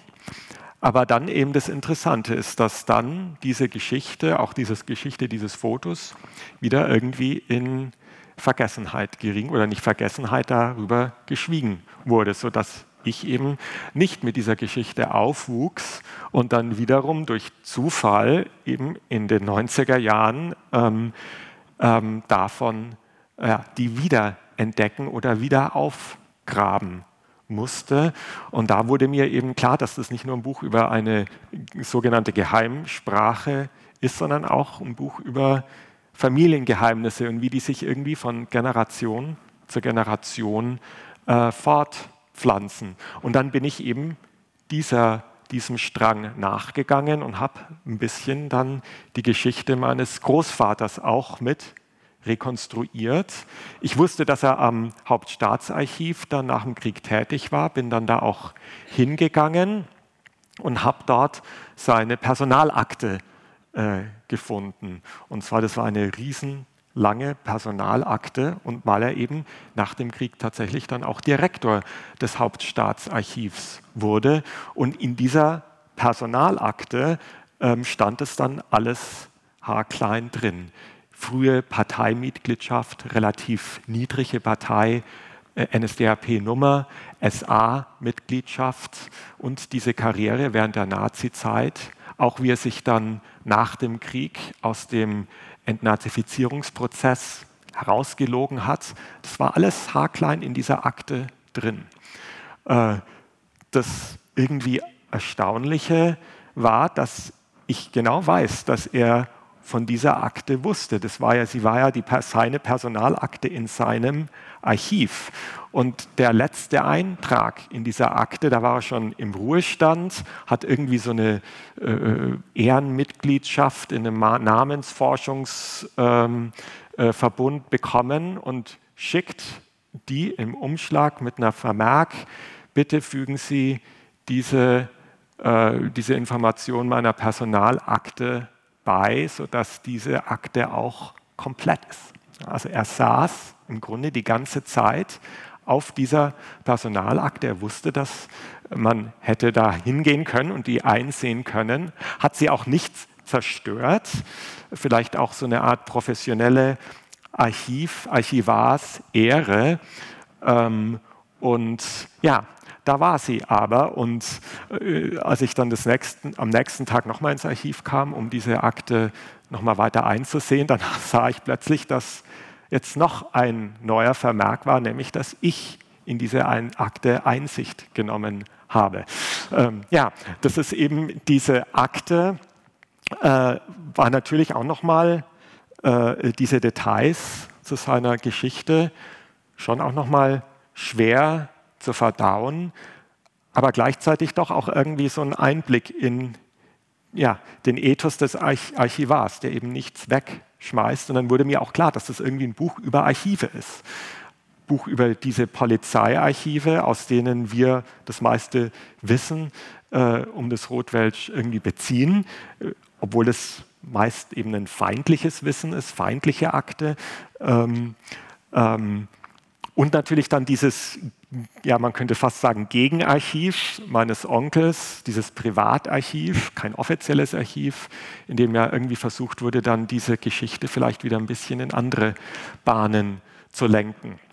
Und jetzt noch ganz kurz, äh, ich wusste dann, bin ich eben noch weiter meinem, Onkel, äh, meinem, meinem, Großvater weitergegangen. Ich wusste nämlich, dass sein Bruder, also mein Großonkel, auch Archivar, Archivar war, ein jüngerer Bruder, der in seines älteren Bruders Fußstapfen gestiegen ist und am Nürnberger Archiv tätig war. Dann bin ich auch in das Nürnberger Archiv gestapft, habe wieder die Personalakte eingesehen, habe gesehen, dass er eine ganz äh, ähm, Otto Buchner eine ganz ähnliche Geschichte durchlaufen hat, auch Parteimitgliedschaft, allerdings spätere, auch SA-Mitgliedschaft, auch dann denazifiziert und dann auch wieder Karriere am Nürnberger Archiv. Und die Ironie dieser Geschichte war, dass er diese Karriere eigentlich hauptsächlich einer äh, äh, Tatsache geschuldet hat, und zwar dieser, den Nürnberger Prozessen weil da dann natürlich äh, in Ende der 40er Jahre plötzlich eine unglaubliche Aktenwut auf das Archiv in Nürnberg zukam. Das, sind sie, also das ist nur ein ganz kleiner Ausschnitt dieser Akten der Nürnberger Prozesse und plötzlich Bedarf an Archiven, an neuen Archiven wurden, wenn auch solchen mit Nazi-Vergangenheit. Ja, und dann wurde Otto Puchner zum Experten für die Nürnberger Prozesse und äh, stieg damit auch zum Leiter dieses Archivs auf. Ja, das ist ebenso diese Geschichte die Deut der deutschen Nachkriegszeit und der Archive und der Archivare äh, und dieser Generation, die eben dem Rotwelsch bei wollte und auch nichts Gutes darüber zu sagen hatte. Und dann eben die Generation meines Vaters und Onkels, die, ja, so, das scheint mir ziemlich klar, dann irgendwie auch mit dem Beleben Mit den Wiederbelebungsversuchen, sagen wir mal, des Rotwelschen irgendwie da, glaube ich, doch auch so ein Stück weit Wiedergutmachungsarbeit oder Aufarbeitungsarbeit leisten wollten. Zumindest habe ich das so gesehen. Und ja, so hat sich diese Geschichte dann irgendwie bis zu mir äh, äh weiter äh, vererbt.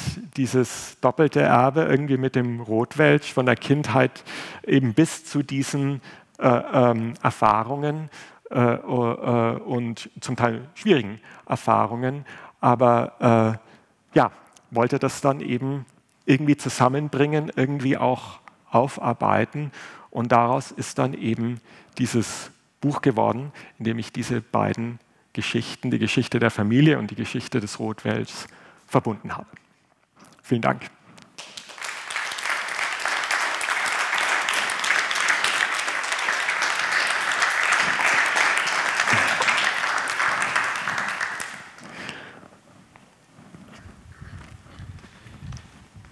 Ja, vielen herzlichen Dank, Herr Buchner, für den sehr spannenden Vortrag. Mich als Sprachwissenschaftler interessiert natürlich, also neben der Familienbiografie, die ich total spannend finde, und ich glaube, Sie haben nicht alles verraten, also ich werde auf alle Fälle die nächsten Tage das Buch weiterlesen, aber ich habe mir ein paar Fragen auch so überlegt. Also Ihr Onkel Günther und Ihr Großvater Karl, ähm, die hatten also fast ein gegensätzliches Interesse an Rotwelsch.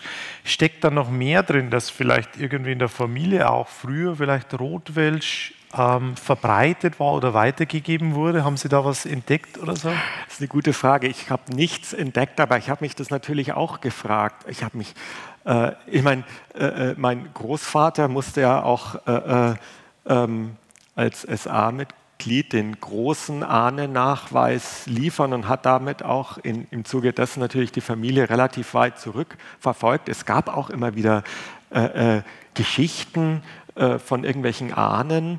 Äh, irgendwann habe ich erfahren, dass ich selber, mein, ich heiße Hans-Martin Buchner, irgendwie nach einem Hans-Martin Buchner, ich glaube im 18. Jahrhundert, äh, benannt wurde, der äh, Schullehrer war, äh, Geigenspieler, Frau und Kinder, dann irgendwann seinen Beruf und seine Frau und seine Kinder an den Nagel gehängt hat und als wandernder Geigenspieler umherzog. Also man kann natürlich spekulieren, äh, wenn es wirklich so war und wenn er wirklich länger sozusagen dieses Leben auf der Straße äh, vollzogen hat, dass dieser Hans-Martin Buchner bestimmt mit dem Rotwelsch irgendwie in Verbindung kam. Mhm. mhm. Dass das vielleicht so die Verbindung ist, die, die Sie vielleicht noch aufdecken können oder ja. nicht mehr oder so. Das, ja. ja, ist spannend. Mhm. Könnten Sie mehr zur Verbreitung des Rotwelsch sagen? Ja, also da ja die Grammatik aus dem Deutschen kommt, äh, hatte ich den Eindruck, dass es ja im Grunde also im deutschsprachigen Raum im weitesten Sinne, also so vom Rhein bis Prag so ungefähr, würde ich sagen, gesprochen wurde. Ähm, es gab da natürlich auch Varianten. Man muss auch insgesamt dazu sagen, dass überhaupt von einem Rotwelsch zu sprechen, ist natürlich auch eine Abstraktion, weil man hat verschiedene Wortlisten ja, von Martin Luther bis zu diesen verschiedensten Polizeiakten, äh, bis dann äh, ins 20. Jahrhundert abstrahiert daraus eine Sprache, ein Rotwelsch. Da gab es natürlich unglaubliche Variationen. Sie sind Variationslinguist. Ähm, da kennen Sie sich sicher wesentlich besser aus als ich. Also, aber mir, zumindest auch mir als Nicht-Linguist, wurde eben klar, ja, dieses man abstrahiert da was aus einem Archiv raus im Grunde. Ähm. Ja, man kann davon ausgehen, dass diese Wörterlisten nur einen winzig kleinen Ausschnitt eigentlich wirklich wiedergeben. Also vieles wird sich wohl in, im Dunkeln der Geschichte verlieren. Und weil Sie gesagt haben, auch mit der großen geografischen Breite, also wenn, wenn Sie sagen vom Rheinland bis Prag, dann ist ja das gerade in vor technischen Zeiten wirklich eine sehr große Distanz gewesen. Und natürliche Sprachen, und das Rotwelsche ist ja eine natürlich gewachsene Sprache, würde ich sagen, ähm, neigen dazu, einfach Variation auszubilden. Dass wir heute oft weniger Variationen in Sprachen haben, liegt eben daran, weil die Schule und die, die Gesellschaft und irgendwelche Standardisierungsprozesse, die den, den Daumen drauf haben. Aber wenn wir Sprachen natürlich entwickeln lassen, dann ist das ein Naturgesetz, würde ich ja. sagen. Ja, Nee, das, das, das, das denke ich auch. Ähm, gleichzeitig äh, könnte man sicher auch sagen, dass ja diese Rotweltsprecher doch auch wesentlich mobiler waren, wahrscheinlich als so der Durchschnittsdeutschsprecher, der sehr lokal verbunden und auch nicht besonders mobil war, während die zum Teil schon ziemlich weit umhergereist sind. Also jetzt äh, Ferdinand Baumhauer zum Beispiel, Böhmen dann eben nach, nach, nach Jena und dann auch noch weiter nach Norddeutschland gereist ist. Äh, da kam ja dann eben dieses, plötzlich dieses, diese Esperanto-Verbindung als gar nicht mehr ganz so absurd vor. Und ich plötzlich gedacht habe, naja, vielleicht ist dieses Rotwelsch tatsächlich ein Stück weit überregionaler als jetzt der Durchschnittsdialekt das ist ein interessanter Punkt. das könnte man tatsächlich annehmen, weil eben diese Kleinräumigkeit hier aufgebrochen ist durch die im Vergleich zur normalen Landbevölkerung ähm, viel größer war. Ja. Also mhm. früher sind ja die Leute nicht so weit natürlich aus dem Dorf rausgekommen. Ja. Und Sprache war sicher kleinräumiger.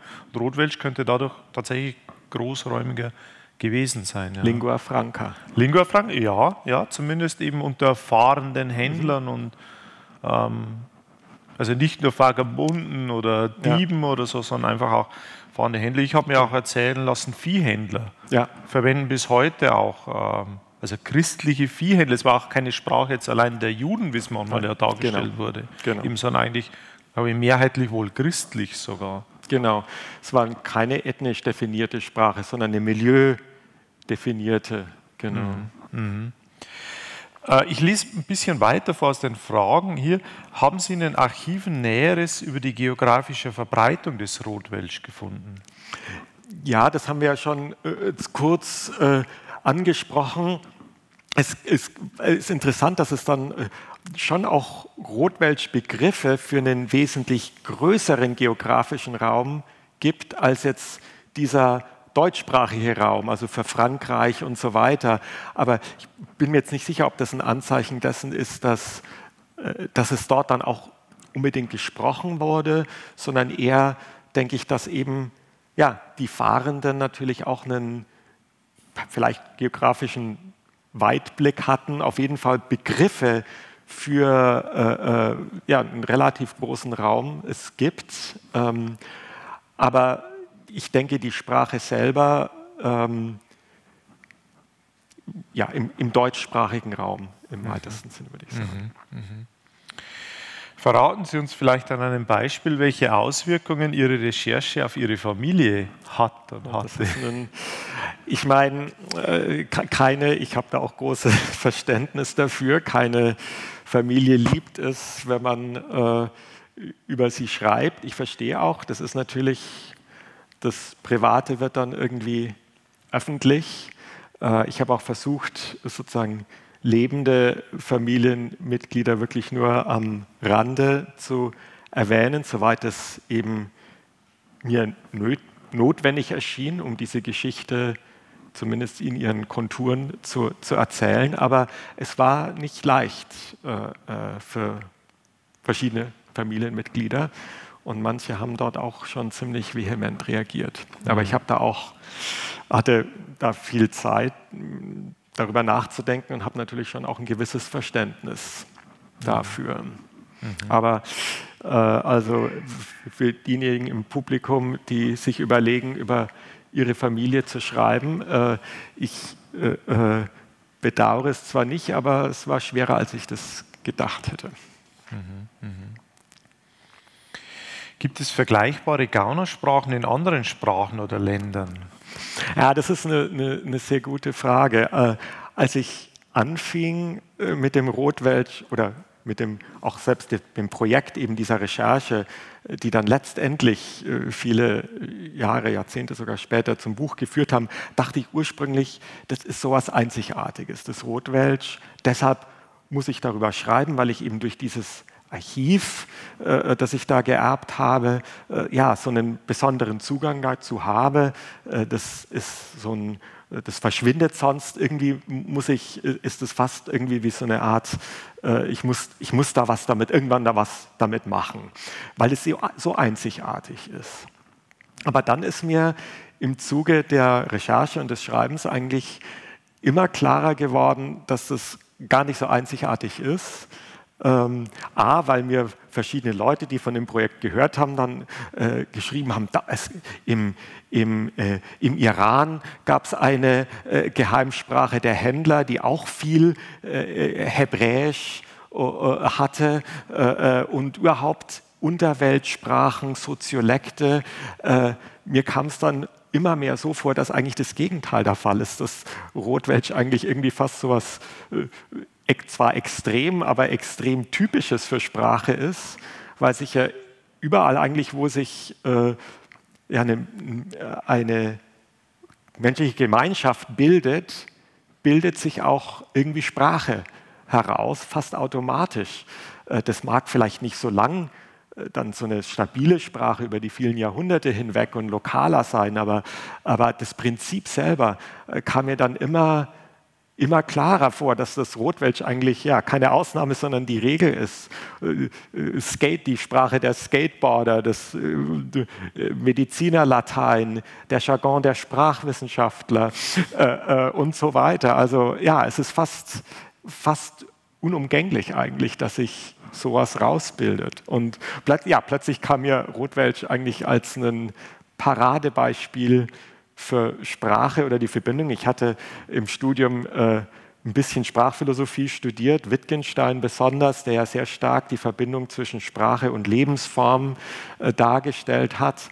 Und das kam mir dann, das ist dann im Laufe des Schreibens immer mehr in den Vordergrund getreten, dass ja, das ist eigentlich so ein ganz typisches Beispiel dafür ist, dass eine bestimmte Lebensform, ein bestimmtes Milieu, eine bestimmte Sprache herausbildet man kann das auch dieser Sprache ablesen, die vielen Begriffe für Polizei, für verhaftet werden, äh, für Entkommen, diese, ja, die Lebensform hat sich da so abgespiegelt. Äh, und mir ist dann irgendwann klar geworden, dass ich selber im Grunde dann so das Gegenteil tue, fast über diese Sprache die Lebensform wieder so ein bisschen zu rekonstruieren. Ja, aber auf jeden Fall, ich schweife jetzt hier ein bisschen aus, aber ja, von, von dem Ausgangspunkt äh, zu sagen, das ist so ein ganz extremer Sonderfall, bin ich irgendwie äh, vielleicht zu extrem inzwischen der Meinung, dass es äh, Rotwelsch die Wahrheit über Sprache allgemein vermittelt. Mhm. Schon Kinder entwickeln ja Geheimsprachen und so, genau. also das kennt man ja so aus der Grundschule genau. oder so.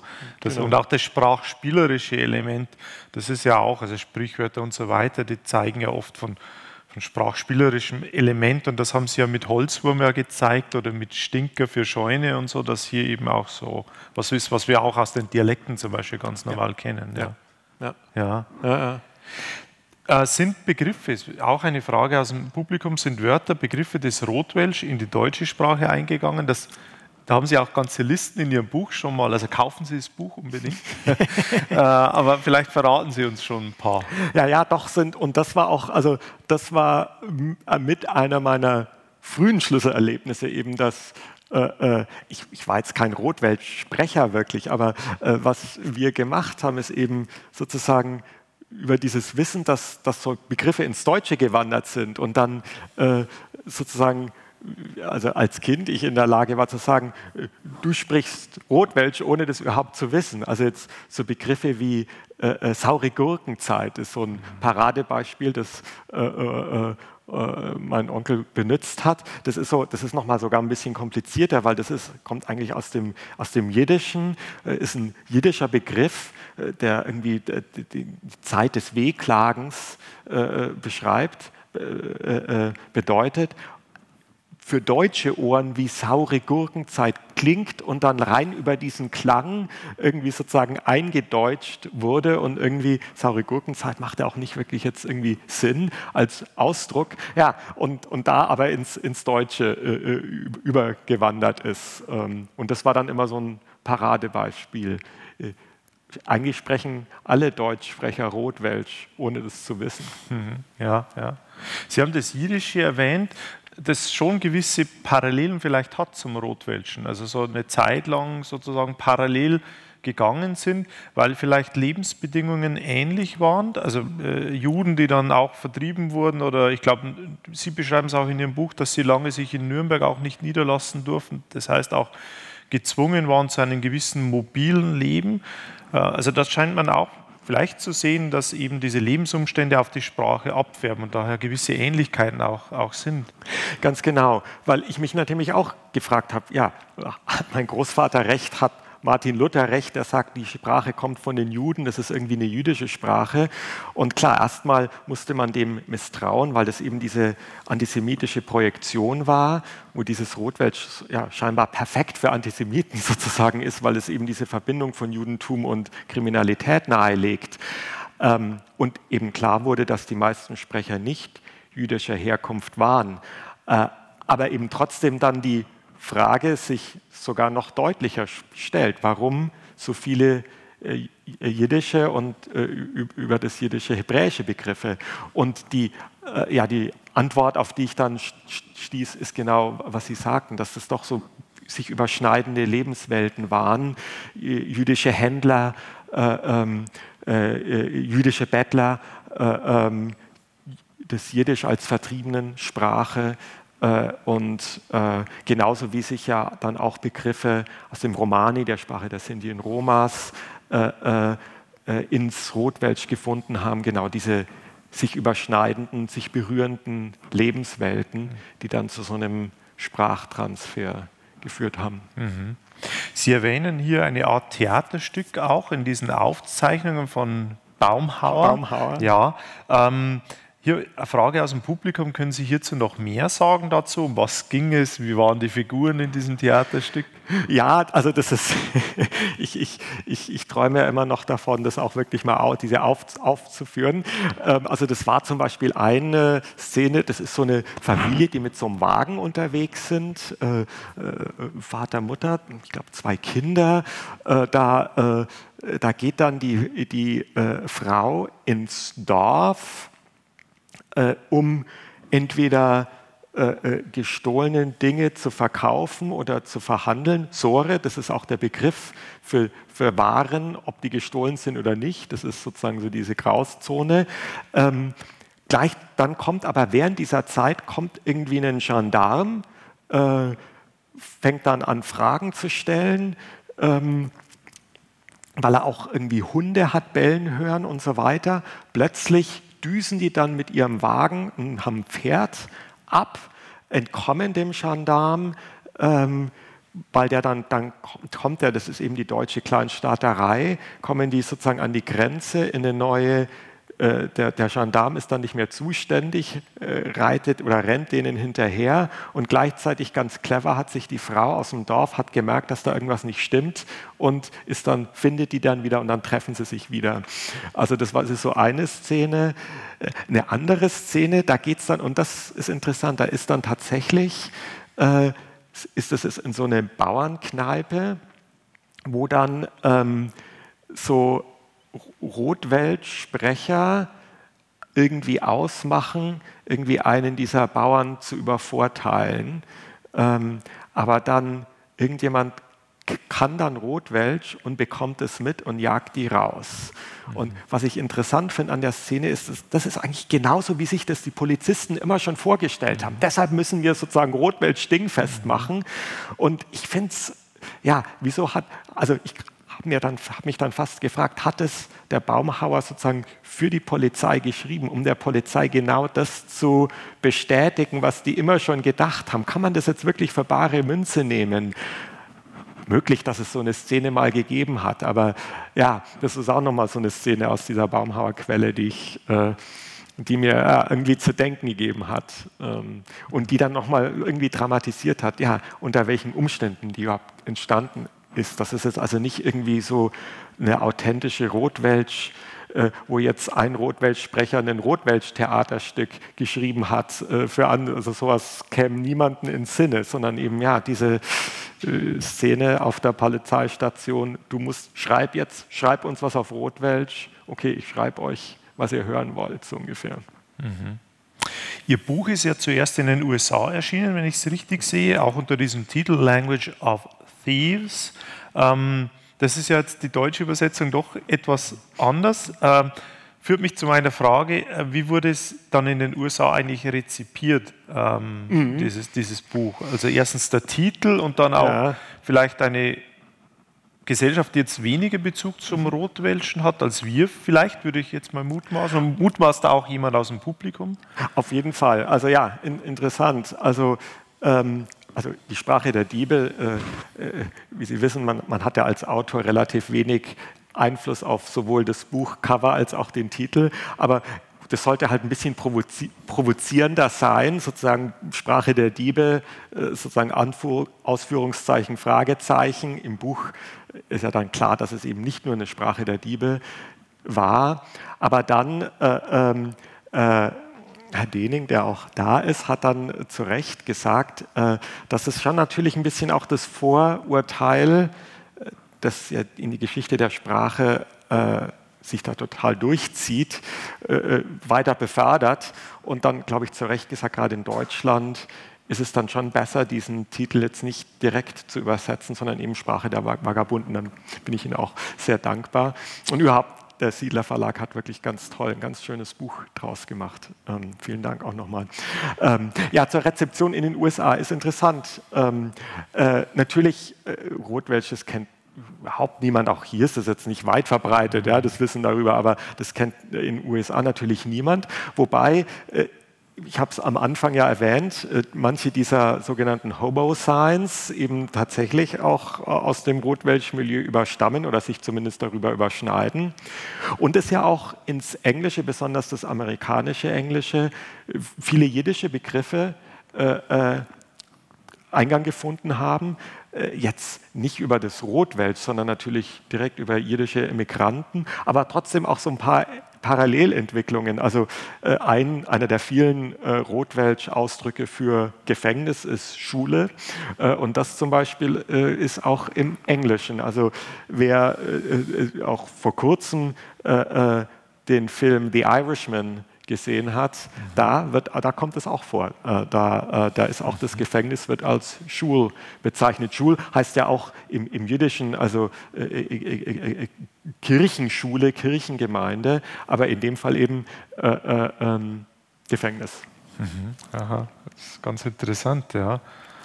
Ähm, ich ich habe mir dann gedacht, ob vielleicht diese große Gruppe an mitteleuropäischen Auswanderern in die USA, also gerade viele aus dem hier aus der Gegend, aus Bayern, aus Franken und so weiter, ob die dann vielleicht auch diese Zinken mitgebracht haben, die sie ja da eingangs, glaube aus Madden Man, haben sie gesagt, äh, stammt ja diese, die sieht ja genauso aus wie diese Zinken, die genau. sie auch im Buch aus, genau. hier aus Süddeutschland präsentieren. Genau. Ich denke auch, das waren einfach Immigranten, es war, gab ja auch große Immigrantenströme. Mhm. Ähm, diese Hobo-Signs, also die frühesten Versionen, das, waren, das sind jetzt gar nicht so früh, so vielleicht Mitte des 19. Jahrhunderts und das waren auch genau die die Zeiten, also 1848 war ein, ein großer Immigrantenstrom aus Deutschland, eben auch im Zuge der, äh, der Revolution.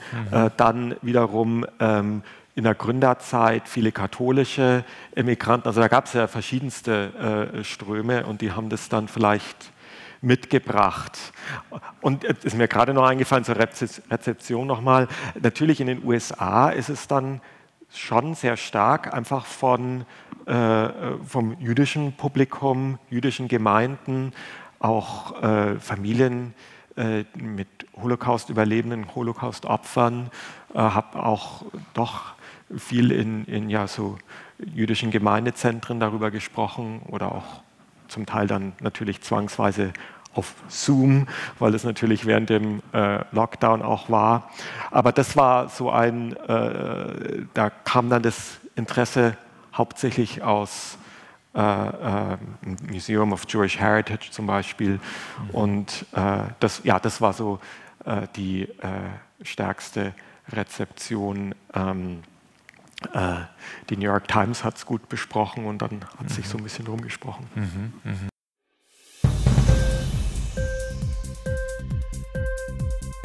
Hat dir die Sendung gefallen?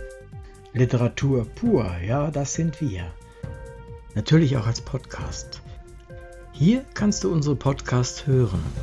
Anchor, Spotify, Apple Podcast, iTunes, Google Podcasts, radio.de und viele andere mehr.